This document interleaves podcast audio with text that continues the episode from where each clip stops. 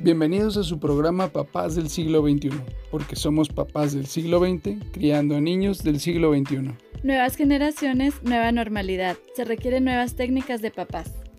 Porque ser papás es hermoso, Y agotador. Aunque el amor nunca termina, la paciencia sí.